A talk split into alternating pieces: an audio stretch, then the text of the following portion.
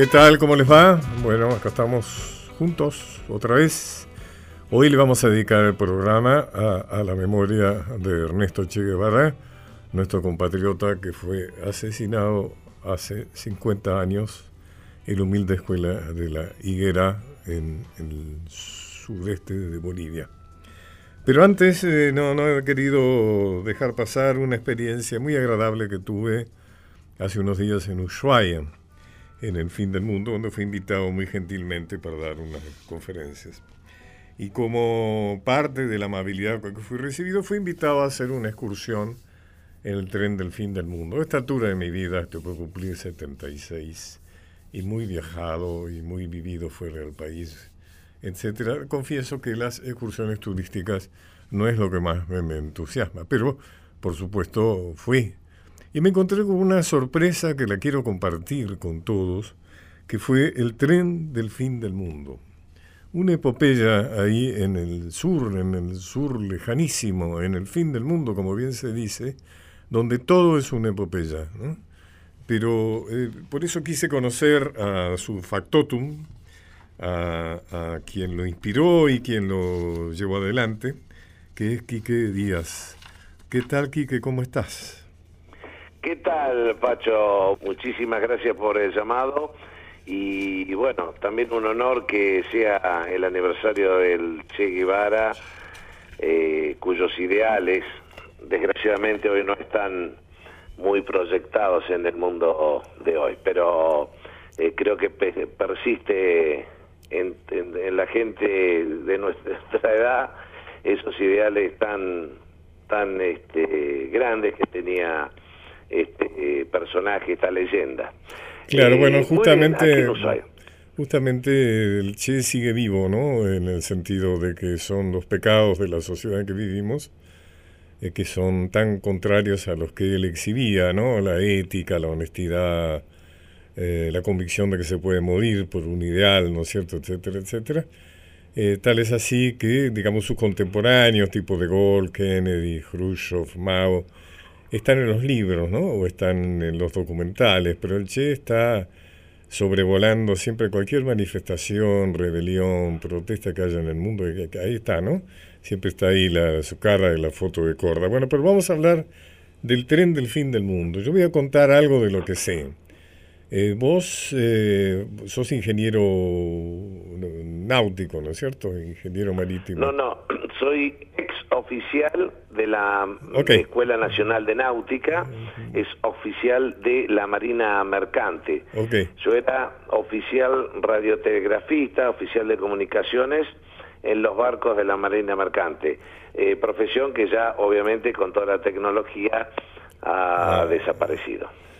Y bueno, tuviste una buena idea, un negocio que tenía que ver con el, con el turismo, o sea, de que las cosas desembarcaran en Ushuaia y no en Buenos Aires y luego se han transportado por tierra. Ahí te hiciste de un cierto capital y decidiste invertirlo después de vacilar, porque yo he leído libros, digamos, que, que, que, sobre tu, tu, tu epopeya. Bueno, se te ocurrió la idea, después pasar por la idea de, bueno, hacer un hotel o hacer cabañas, finalmente te decidiste hacer un tren, un tren, un tren que recorriera parte del, treche, del trecho que hacía el tren de los presos, ¿no es cierto?, de Ushuaia, el que los llevaba a trabajar. Ahora, contame cómo empezó eso, porque eh, cuando uno está ahí, en ese lugar tan, tan páramo, digamos, eh, tan frío, tan ventoso, ahí tan en medio de enormes montañas, etcétera, uno piensa, bueno, ¿cómo, a uno se le pueden ocurrir muchas ideas, pero el tema es cómo se te, cómo se te planteó después el tema de llevarlo a cabo, ¿no? Bueno, eh, primero te comento, una vez que yo dejo de navegar, que es cuando nace mi primogénito, eh, este, decido dejar la vida de los barcos para aventurarme a hacer algo en tierra, como es el deseo de la mayoría de los marinos mercantes. Es así que, bueno, me vengo al sur, a Ushuaia, y descubro que toda la mercadería que venía en camión se podía traer en barco. Desarrollo este negocio, me convierto eh, en un empresario afortunado del negocio de la agencia marítima aquí en Ushuaia, eh, trayendo maquinaria de afuera, y reinvirtiendo todo lo que ganaba y con eso voy ganando una posición muy fuerte. Hasta un punto que lo, el agente marítimo es el operador de empresas navieras de magnitud. Entonces, cuando estas mm, eh, decidieron que no debería yo continuar con el negocio, todo el dinero que había ganado en esos años lo decido invertir en el desarrollo de en un proyecto turístico que era parte de la historia de Ushuaia eh, de Tierra del Fuego, que es el que era el tren de los presos, que todo el mundo tenía la idea que hablaba del tren de los presos, pero nadie se decidía hacerlo. Y en realidad eh, comenzó como un desafío, muchos me decían de llevar el dinero que yo había ganado, llevarlo a Europa, invertir en acciones, bonos suizos, etc. pero a la verdad que no me interesaba nada de eso, que yo quería el desafío y aunque parezca este utópico decirlo, eh, yo había leído el libro de Eduardo Galeano, Las venas abiertas de América Latina, y realmente dije, bueno, lo que yo gano lo voy a desarrollar en un proyecto aquí, en este lugar donde se originó eh, la fortuna que había generado. Entonces invierto todo en un proyecto más que original que es, este bueno, eh, decime, decime, invertir en locomotoras a vapor, la estación y si recrear si me exactamente hola, hola, hola. por donde han venido los presos 120 años atrás en la historia. Me disculpa, sí, te quería interrumpir para aclararle a la gente que no se escucha. Sí, disculpa. Es que es un proyecto, en serio, no es, no es un trencito que va, es un proyecto ferroviario con su estación, eh, su, su, su taller o sea, la primera locomotora creo que le hicieron ahí, ¿no es cierto? Con material eh, hecho por hecho por ustedes mismos. La historia de los ferrocarriles argentinos es la primera construida 100% en el país. O sea, tenés, según, eh, según eh, el C, tenés 70 personas trabajando en el taller, ¿no? O sea, ahí es donde se... No, en total en el ferrocarril hay 50 en total. Ah, bueno, me pasé un poco. Hay 30. Bueno, ya demasiado, muchos. Se ve que mi admiración me hace agrandar las cosas. Pero eh, tenés varias locomotoras, además tenés varias locomotoras, ¿no es cierto? Sí, sí, son varios los trenes, no es un trencito, sino que en realidad son cuatro trenes, tres impulsados con locomotoras a vapor que hemos construido nosotros, sacando una que la trajimos de Inglaterra, pero las otras dos las hacemos, eh, yo me traje los planos de Inglaterra, las construimos aquí en la Argentina, y ahora estamos construyendo la cuarta locomotora a vapor en los talleres propios de aquí de Ushuaia. Y hay que decir que las dificultades, por ejemplo, leía en tu libro que las vías vienen rectas, o sea que como el trayecto que remete es muy bello, eso hay que decirlo, porque va por el parque natural, ¿no es cierto? Eh, atravesando lugares así realmente de una enorme belleza, ¿no? De la vegetación, la montaña, eh, la, laguna, etcétera. Eh, había que curvarla, ¿no? Porque el trayecto no había que aprender realmente. Y eso no era fácil, por ejemplo, ¿no? Uno no se imagina que hasta eso era una dificultad, ¿no? Sí, hubo hubo que aprender eh, toda la tecnología que desgraciadamente el país fue perdiendo que es eh, todo el conocimiento de lo que es un ferrocarril, eh, vías, talleres, puentes, estaciones, reglamentaciones, señalización, eh, mecánica a vapor, bueno, todo ese mundo ferroviario hubo que aprenderlo, tuvimos que capacitar gente, tuve que traer gente de Inglaterra que se vino a quedar a vivir al país, porque yo no me resistía a comprar cosas en el exterior y quería que mi propia gente supiera, eh, tuviera el know-how el conocimiento de la técnica para no estar dependiendo de afuera. Y entonces opté por lo que me pareció más inteligente, traer uno de afuera que se instalara acá este, y enseñara al principio, en el comienzo estamos hablando, lo, el ABC de lo que eran los trenes turísticos a vapor que desgraciadamente en la Argentina se ha perdido todo ese conocimiento y en América Latina somos el único ferrocarril que funciona con vapor todos los días del año. Hay otros trenes a vapor como la trochita, pero no circula todo el año a vapor. Interesante y hay otros en América Latina, pero también con el mismo inconveniente que lo de que sacan los trenes una vez cada tanto. El que funciona todos los días con servicio vapor es solamente nuestro ferrocarril. Digamos que el vapor es sumamente fotogénico, ¿no? La foto que sacó mi señora, que le gusta mucho la fotografía. El vapor es, tiene un encanto es bellamente fotogénico. Porque funciona, básicamente son una cantidad de fierros que funcionan con tres elementos de la naturaleza. Fuego, aire, agua. Solamente se necesitó, y los engranajes de los fierros, que con el fuego se calienta el agua, el agua produce una, eh, este, una temperatura alta de 260 grados, con eso eh, genera vapor a muy alta presión, 214 kilos por centímetro, y este, bueno, y con eso empuja los émbolos de hierro para darle fuerza a la locomotora a vapor, que es emprendimiento puro en una palabra, ¿no es cierto? Podríamos seguir hablando mucho tiempo, Quique. Lo que evidentemente hay que resaltar, te digo, es realmente un paseo de muy alto nivel. Uno puede comer, ahí puede, hay mesitas, hay un vagón especial. Pero además hay que pensar en todas las dificultades que has tenido que saltear. No imagino lo que ha sido el 2001, etcétera, etcétera. Te mando un gran abrazo, mi, mi gran felicitación eh, y mi recomendación, por supuesto, a todos los que están escuchando, que si van a Ushuaia, no dejan de ir al tren del fin del mundo. Un, un honor para mí, eh, porque yo leo tus libros, y para mí un honor que me hayas llamado y a tu entera disposición. Muchas gracias. Y para mí el honor de que nos hayas visitado y te agradezco muchísimo este llamado. Y como si fuera poco, quiero decir que al Penidad, cuando llegan los turistas, Quique les da una lección de, la historia de Ushuaia y de alguna manera mezclado con todos los aspectos que hacen a la historia argentina relacionado con eso. Un abrazo, Quique, y hasta pronto. ¿eh? Muchísimas gracias y saludos a todos los oyentes eh, y nuevamente muchas gracias. Los caminos de Pacho O'Donnell. Los caminos de Pacho O'Donnell. Un puente entre el pasado y el futuro para entender el presente.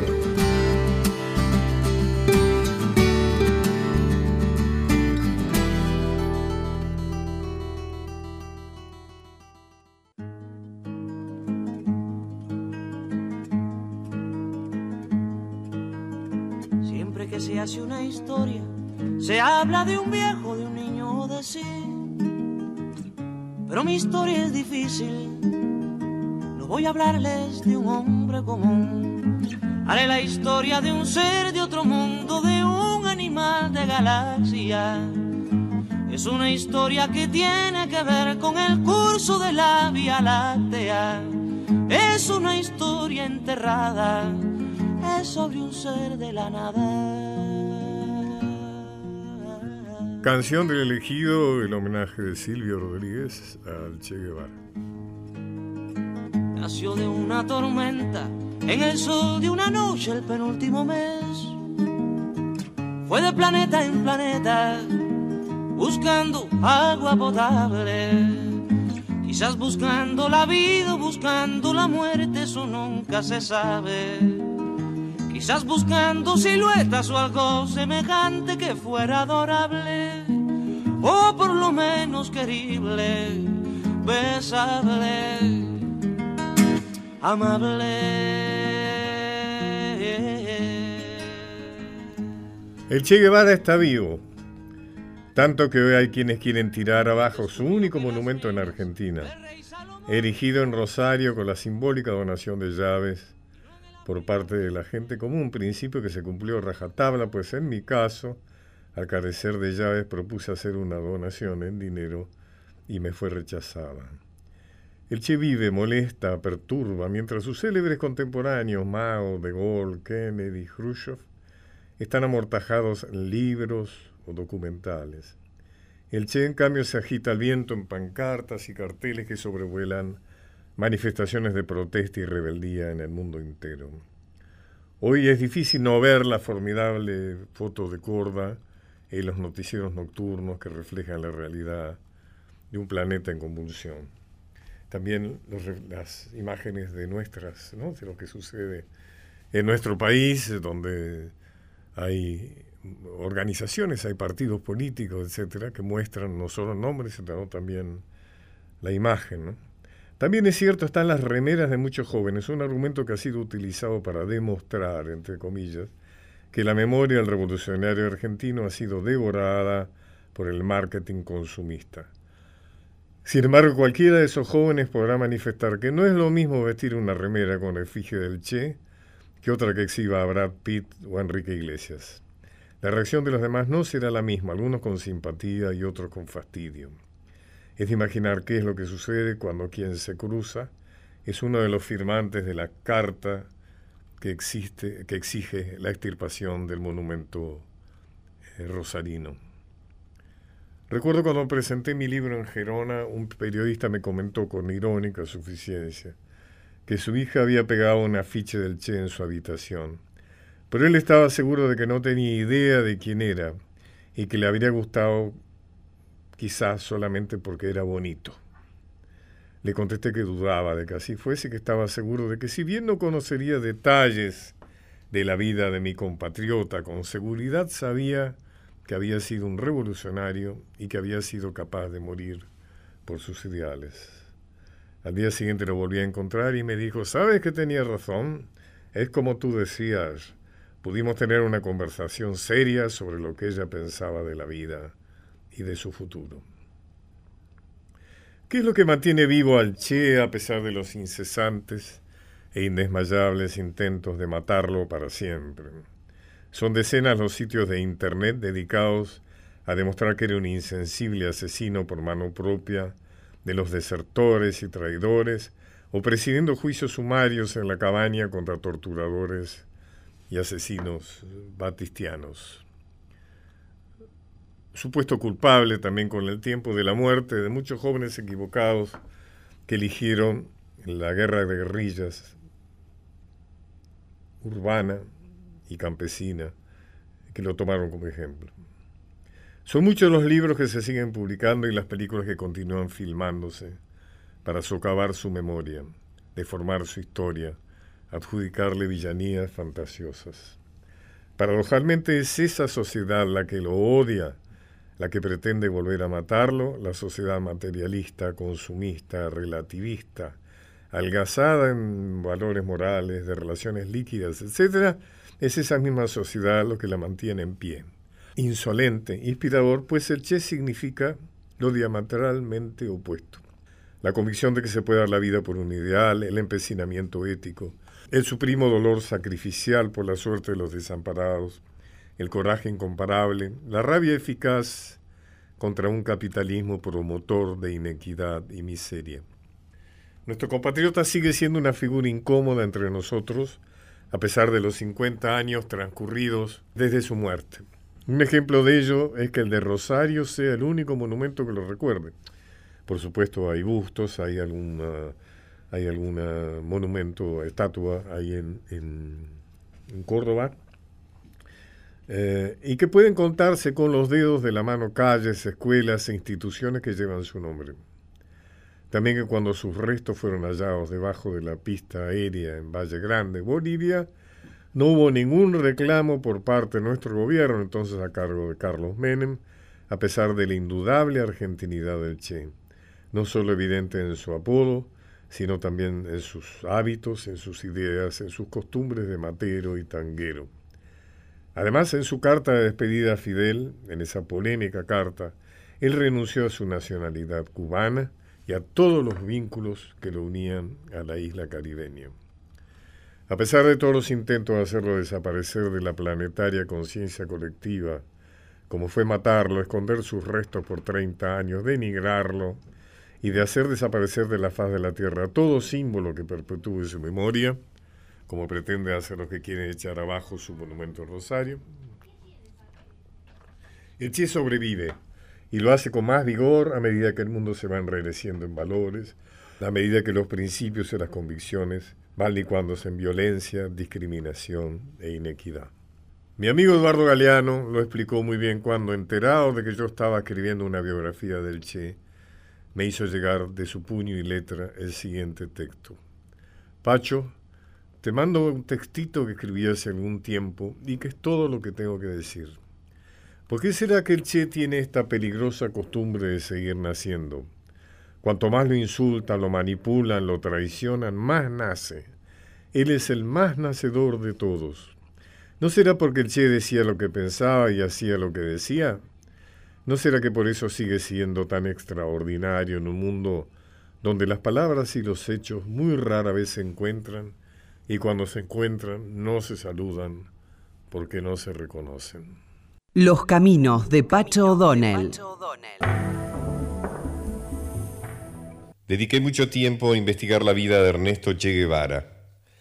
Quizás la motivación secreta fue descifrar por qué siendo ambos argentinos y pertenecientes a la misma clase social, siendo los dos médicos sin demasiada vocación y sufriendo él y yo de asma, el Che llegó a ser el máximo ícono planetario de los tiempos modernos y yo en cambio soy apenas Pacho O'Donnell. Nuestras familias estaban relacionadas, tanto que mi padre, un reconocido médico pediatra, lo atendió en su infancia y fue él quien aconsejó a sus padres el traslado a Córdoba en busca de un mejor clima para su enfermedad asmática. Siguiendo el rastro del Che, viajé por varias ciudades de Argentina, Recorrí Cuba y Bolivia, también México y Francia, entrevistando a una cincuentena de personas que tuvieron que ver con su vida. Algunos lo odiaron y otros lo amaron. Algunos lo protegieron y otros lo persiguieron. Desde la niñera que lo cuidó en su infancia en Altagracia hasta el sargento que lo asesinó en la higuera.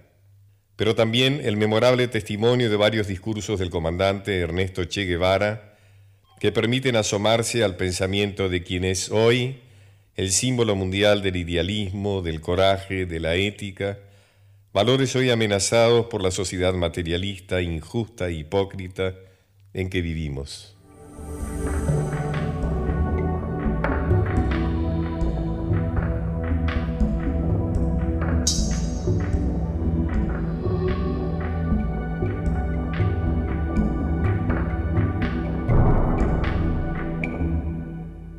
Habla el Che Guevara sobre el hombre nuevo.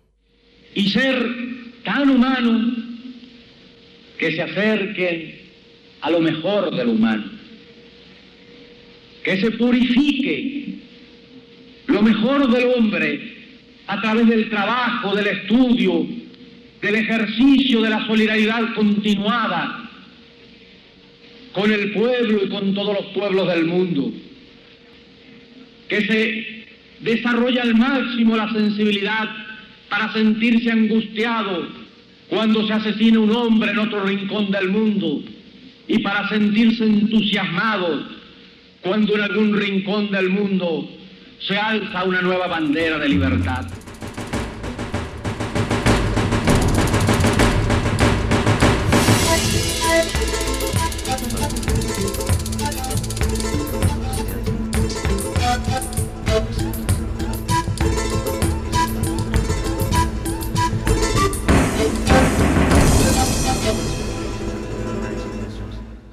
El gran poeta cubano Nicolás Guillén homenajeó al Che Guevara con uno de sus poemas.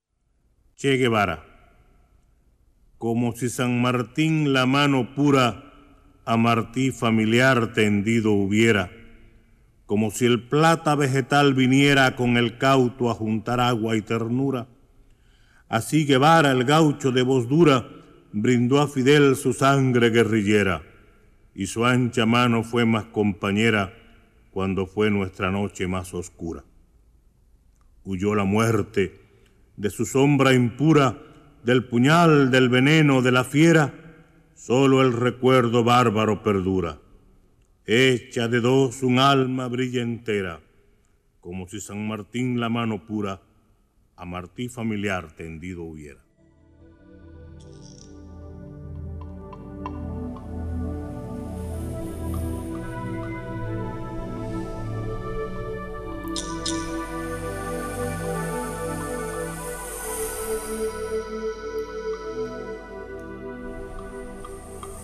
Habla Ernesto Guevara Lynch, padre de Ernestito, el futuro Che Guevara. El Che nació en Rosario. No debió nacer en Rosario. Nació en Rosario por casualidad. Yo venía desde Caraguatay al norte de Buenos Aires, más o menos 2.000 kilómetros, donde estaba trabajando, y ahí nació el Che. Bueno, nació perfectamente bien. Y bueno, estuvimos un tiempito porque no se le podía sacar en el momento. Y resulta que a los 15 días, Ernesto tuvo una pulmonía muy seria, que quizá esto fuera el verdadero origen de su asma. Me atendió un médico de niños, un especialista, pero con todo cariño. Ahí mi madre, que vivía en Buenos Aires, se vino a, Rosario. Beatriz, mi hermana, y Ercilia, mi hermana, vinieron también inmediatamente porque consideraban que la cosa era seria. Y ahí estuvimos, más de 7 u 8 días, mirando el bebé. Yo recuerdo, y nunca me voy a olvidar, yo estaba realmente muy apenado y mi diagnóstico era malo. Pero de pronto no comía, no tomaba leche, pero de pronto vi que se prendió de la teta la madre y hizo un gesto de alegría y le dije, vieja, le dije a Celia, el chico se salvó.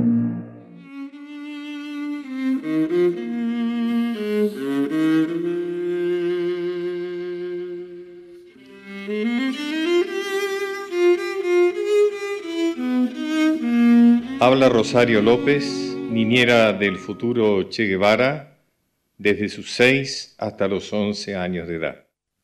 Era capaz de levantarse de la mesa, venían los chicos, y era capaz de levantarse de la mesa para darle lugar a ellos. No, si ya hemos comido, loco. vení, vení, negro, o sacar la ropa y llevárselo a los chiquitos porque los otros eran muy pobrecitos, gente muy humilde. ¿Cuántas veces sacar una, una blusa o un, o un pantaloncito, llevarle. ¿Para dónde Ernestito va con esto? Se lo llevo al negro albornoz, dice que tiene el pantalón roto. Otro día se vino sin el guardapolvo de la escuela. Ernestito el guardapolvo se lo di a un chico porque la maestra le dijo que, lo iba, que no lo iba a dejar entrar mañana si no iba con guardapolvo. Total, yo tengo otro.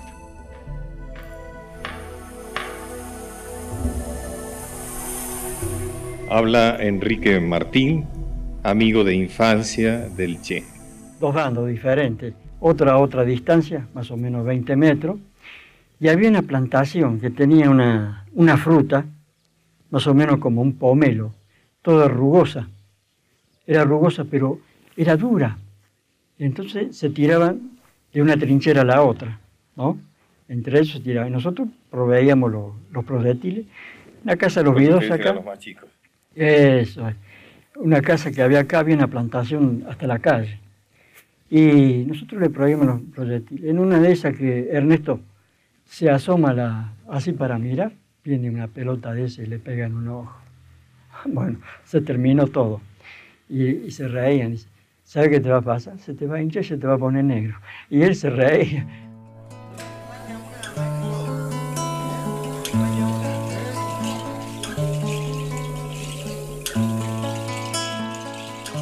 Habla Jorge Beltrán, amigo de adolescencia del Che Guevara.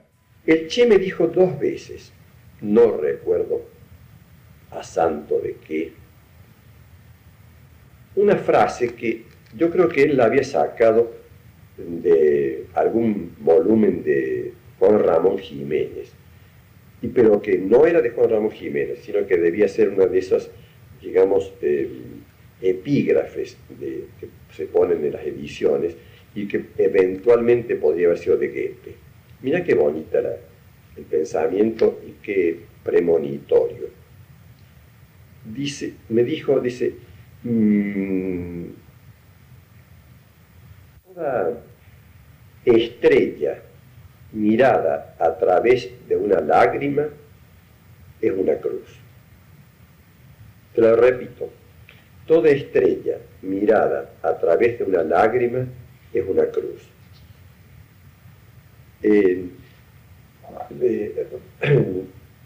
me emociona cuando lo evoco a este recuerdo. Por supuesto que al fusilarlo, lo llevaron instantáneamente a la leyenda y al cortarle las manos cometieron una, una crueldad innecesaria, porque lo que valía en el Che era el corazón y las bolas.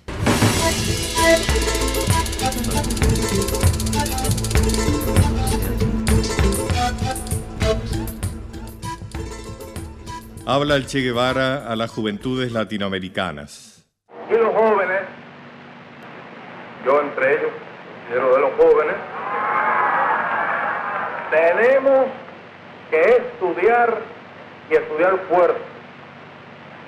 Para nosotros no hay eso de que la vista me duele, que no me entra la lectura, que se me cansa, que no hay espejuelos, que tengo mucha guardia, que, que los niños no me dejan dormir. Todas esas, todas esas cosas que andan por ahí sueltas. Hay que estudiar de todas, todas.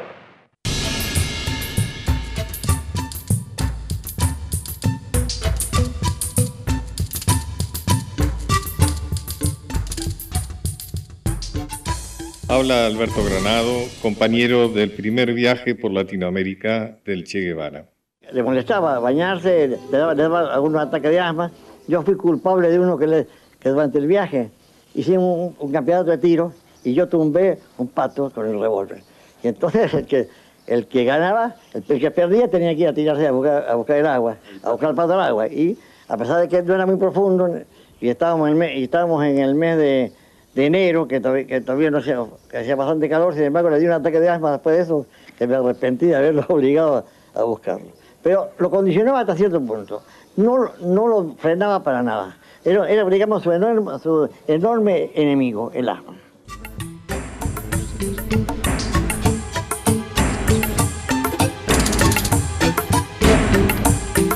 Habla Julio Oltuski, quien en tiempos de Sierra Maestra era uno de los dirigentes de la red urbana del movimiento revolucionario cubano. Después que chocamos sobre cómo hacer la reforma agraria, continuamos hablando y vimos que no estábamos tan lejos como habíamos pensado al principio, porque bueno, nos unía eh, la juventud, la sed de justicia, eh, estábamos bastante más cercanos, pero después que hablamos de todo lo que teníamos, debíamos hacer cuando triunfara la revolución, eh, le digo yo, bueno, che, todo esto que hemos hablado, que vamos a hacer, tenemos que manejarlo con cuidado, porque si los americanos se enteran de que esas son nuestras intenciones últimas, nos aplastan. Así que esto hay que hacerlo con cuidado. Entonces él se indignó cuando yo le dije eso. Dice, ¿cómo? Así que tú te crees que podemos hacer una revolución a espaldas de los americanos. ¿Qué come mierda eres? Entonces dice, para hacer una revolución de verdad hay que decir qué cosas lo que queremos para ganarnos al pueblo. Habla Orlando Borrego, estrecho colaborador del Che en el tiempo en que fue funcionario del gobierno de Cuba. Por eso pienso un poco que el Che se convierte en, algo, en alguien muy original, en una serie de ideas, incluso para algunos eh, un poco herético en su etapa, ¿no? El Che eh, percibe en un momento determinado que el socialismo eh, va por un camino, el socialismo conocido, práctico de los países europeos, va por un camino donde hay que hacer innovaciones y transformaciones fundamentales y que hacía falta introducir elementos nuevos. En este sentido fue muy creativo y aportó una serie de ideas originales. Un elemento para él importante en su lucha por el desarrollo de la conciencia como un elemento fundamental de desarrollo del sistema es el trabajo voluntario. El trabajo voluntario como algo extra que da el ser humano, aparte de, su trabajo retribuido, algo extra que da la sociedad y un elemento de ejemplarizante, importante, sobre todo en contacto con las masas.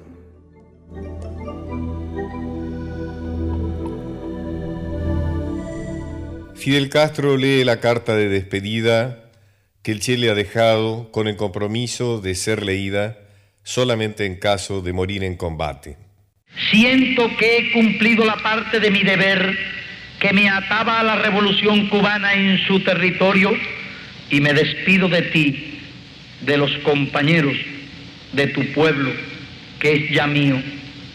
Hago formal renuncia de mis cargos en la dirección del partido, de mi puesto de ministro, de mi grado de comandante, de mi condición de cubano. Nada legal me ata a Cuba, solo lazos de otra clase que no se pueden romper como los nombramientos. Haciendo un recuento de mi vida pasada, creo haber trabajado con suficiente honradez y dedicación para consolidar el triunfo revolucionario. Mi única falta de alguna gravedad es no haber confiado más en ti desde los días, desde los primeros momentos de la Sierra Maestra y no haber comprendido con suficiente celeridad tus cualidades de conductor y de revolucionario.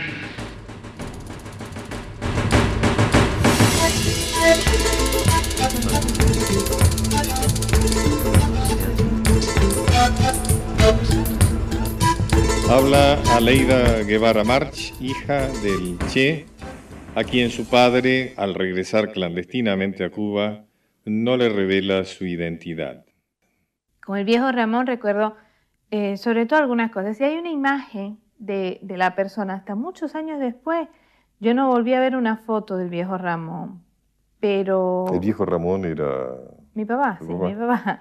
Recuerdo la comida, recuerdo Después como me caí, me di el golpe en la cabeza, él me toma en sus brazos, pero algo me comunica siempre, esa es la parte más linda para mí de, la historia. Porque yo soy una niña a la cual le han negado que ese sea su padre, ¿no? Le han dicho que es un amigo. Sin embargo, yo noté, yo sentí que este hombre me quería de una manera especial. Ningún otro hombre me había querido así. Ah. Y llegué a las conclusiones lógicas de mi sexo. Bueno, este hombre está enamorado de mí. Y así fue que lo dije. Y era cierto. Sí, pero fue muy duro esa noche para él, porque él hubiera querido explicarme por qué estaba enamorado de mí y no podía. Si él hacía esto al otro día, yo estaría repitiendo como un papagayo en la escuela, sí, sí, como no, vi a mi papá anoche, no sé qué, estaba disfrazado, estaba raro. No podía hacerlo.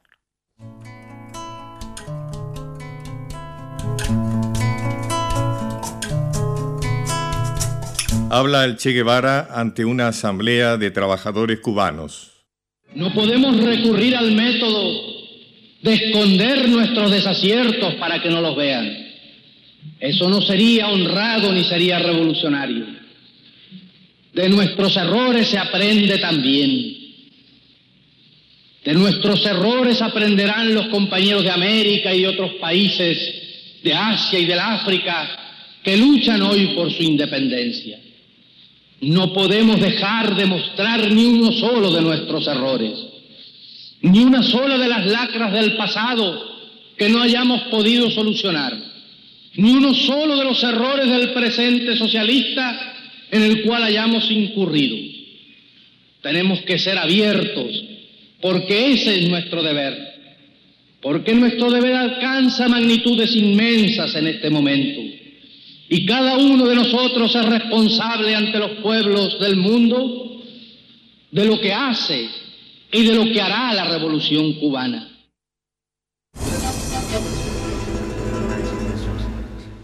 Habla Humberto Vázquez Viaña, integrante de la red urbana de apoyo a la guerrilla del Che en Bolivia. Yo creo que el Che tiene una actitud voluntarista en ese momento y cree que su presencia hubiera arrastrado al Partido Comunista a la lucha armada. Y esa actitud yo creo que no era del todo equivocada. Y el error fundamental nuestro, de toda la guerrilla y del Che personalmente, fue el no haber avisado. La mejor carta que nosotros teníamos, de decir, el Che está en la guerrilla, nunca la usamos. Y no se usó nunca en la creencia de que si se decía que el Che estaba en Bolivia, el ejército norteamericano hubiera intervenido masivamente y hubiera acabado con este núcleo recién naciente. Y había una equivocación nuestra que el ejército ya lo sabía. Desde el principio lo supo el ejército cuando Debré se los dice. Claro. Al Y está la carta, ustedes la conocen, se los puedo mostrar después, la carta de Debré personalmente, que le manda a su abogado diciendo yo tengo un compromiso con el comandante Reque Terán de no decir a los periodistas la presencia del Che en Bolivia.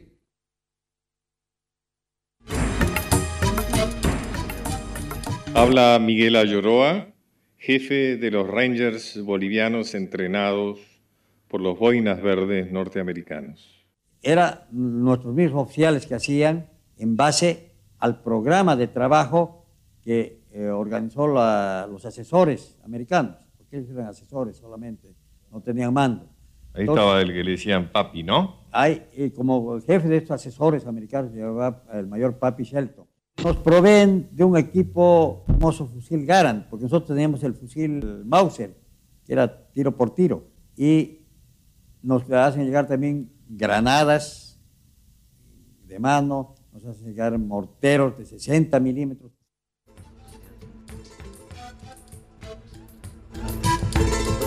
Habla Benigno, uno de los tres guerrilleros cubanos sobrevivientes de la epopeya boliviana.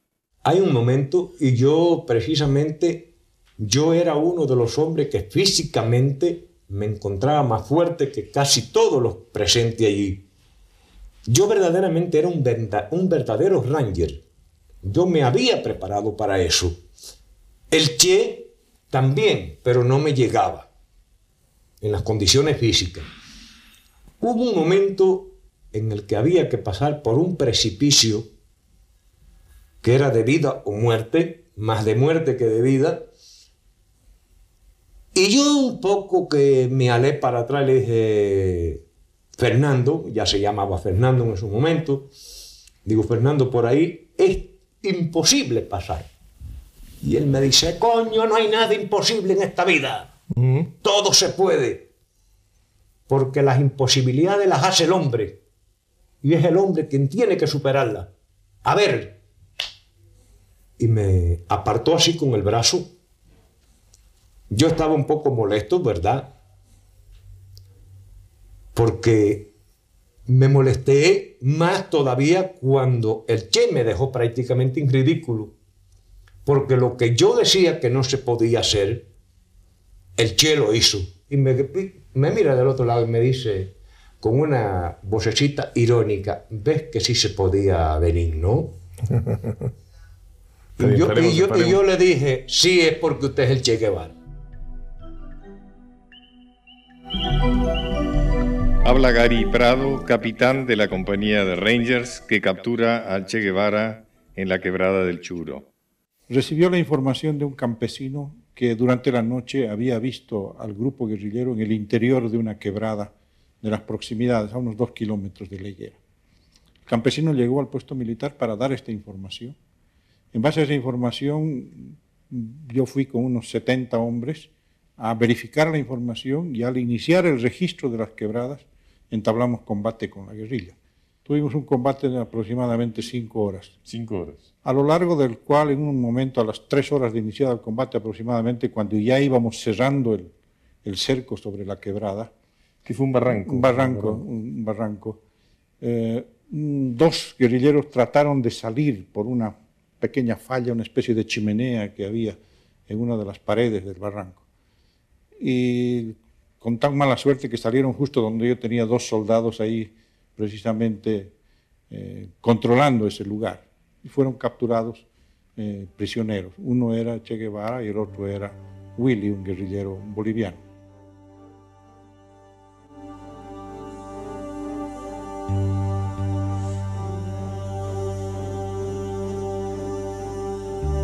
Habla el Che Guevara celebrando el triunfo en Playa Girón.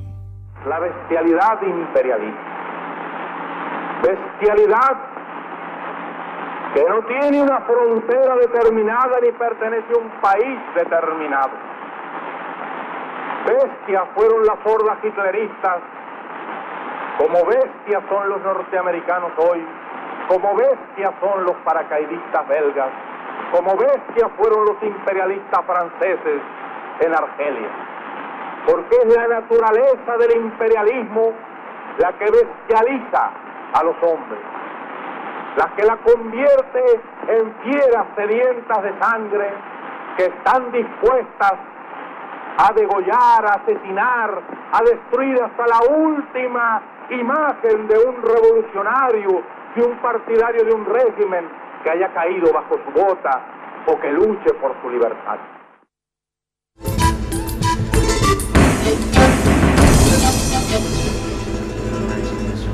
Habla Julia Cortés, entonces maestra de la escuelita de la higuera.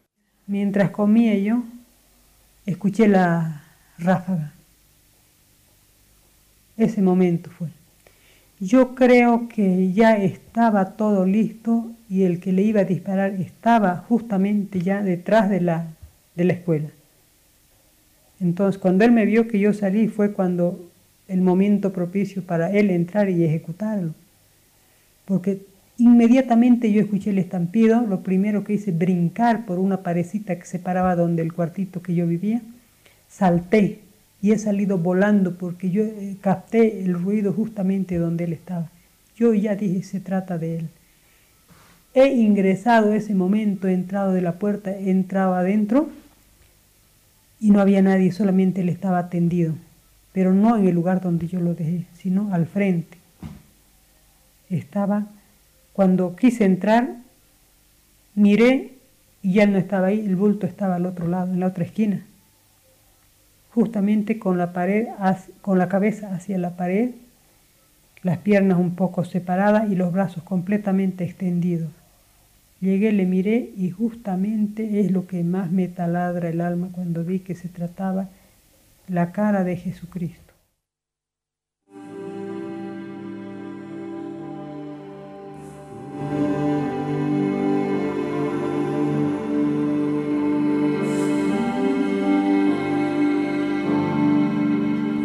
Habla el entonces sargento Mario Terán, asesino del comandante Ernesto Che Guevara. Menos en mi presencia no había ningún sorteo. Como ya antes había indicado, yo estaba un poco cansado, a lo cual me retiré a descansar. Al respecto, yo lo único que tuviera aclarar que él ha fallecido por falta de atención médica.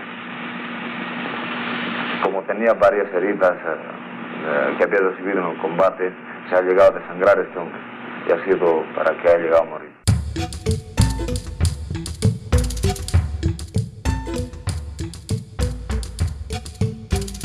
Carta de despedida del Che Guevara a sus hijos antes de partir hacia Bolivia. Queridos Hildita, Aleidita, Camilo, Celia y Ernesto, si alguna vez tienen que leer esta carta será porque yo ya no esté entre ustedes. Casi no se acordarán de mí y los más chiquitos no recordarán nada. Su padre ha sido un hombre que actúa como piensa y seguro ha sido leal a sus convicciones. Crezcan como buenos revolucionarios. Estudien mucho para dominar la técnica que permite dominar la naturaleza. Acuérdense que la revolución es lo importante y que cada uno de nosotros solo no vale nada. Sobre todo, sean siempre capaces de sentir en lo más hondo cualquier injusticia cometida contra cualquiera en cualquier parte del mundo. Es la cualidad más linda de un revolucionario. Hasta siempre, hijitos, espero verlos todavía. Un beso grandote y un gran abrazo de papá.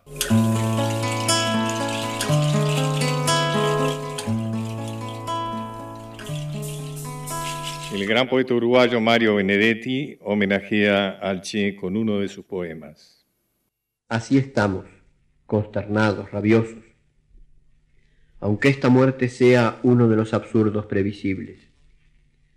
Da vergüenza mirar los cuadros, los sillones, las alfombras, sacar una botella del refrigerador, teclear las tres letras mundiales de tu nombre en la rígida máquina que nunca, nunca estuvo con la cinta tan pálida. Vergüenza tener frío y arrimarse a la estufa como siempre, tener hambre y comer, esa cosa tan simple. Abrir el tocadiscos y escuchar en silencio, sobre todo si es un cuarteto de Mozart. Habla el Che Guevara. No hay enemigo pequeño ni fuerza desdeñable, porque ya no hay pueblos aislados como establece la segunda declaración de La Habana, Ningún pueblo de América Latina es débil porque forma parte de una familia de 200 millones de hermanos que padecen las mismas miserias, albergan los mismos sentimientos, tienen el mismo enemigo, sueñan todos un mismo mejor destino y cuentan con la solidaridad de todos los hombres y mujeres honrados del mundo. Esta epopeya que tenemos delante la van a escribir las masas hambrientas de indios, de campesinos sin tierras, de obreros explotados. La van a escribir las masas progresistas, los intelectuales honestos y brillantes que tanto abundan en nuestras sufridas tierras de América Latina.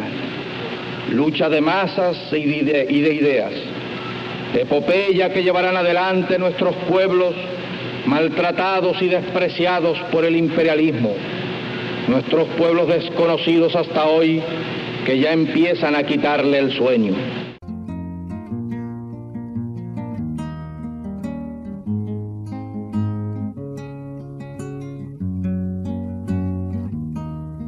El poeta eres tú,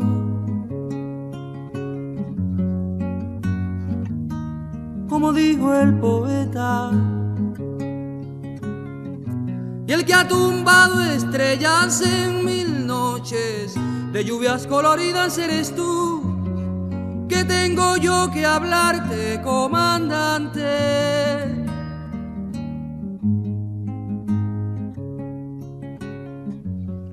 Bueno, con el poeta Eres tú, de Pablo Milanés, eh, terminamos este recuerdo de nuestro compatriota Ernesto Che Guevara.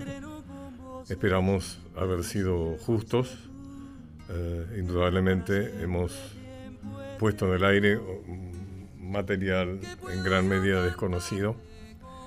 Y bueno, que, tratemos de imitarlo en, en muchas de sus virtudes. Un abrazo para todos. Y en mi jardín ya todo es bello, no hay temor. ¿Qué puedo yo dejarte, comandante? no sea cambiar mi guitarra por tu suerte, o negarle una canción al sol, o morir sin amor que tengo yo que hablarte, comandante, si el poeta eres tú.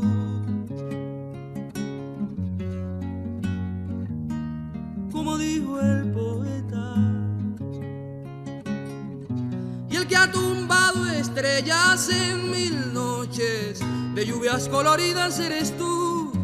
Que tengo yo que hablarte, comandante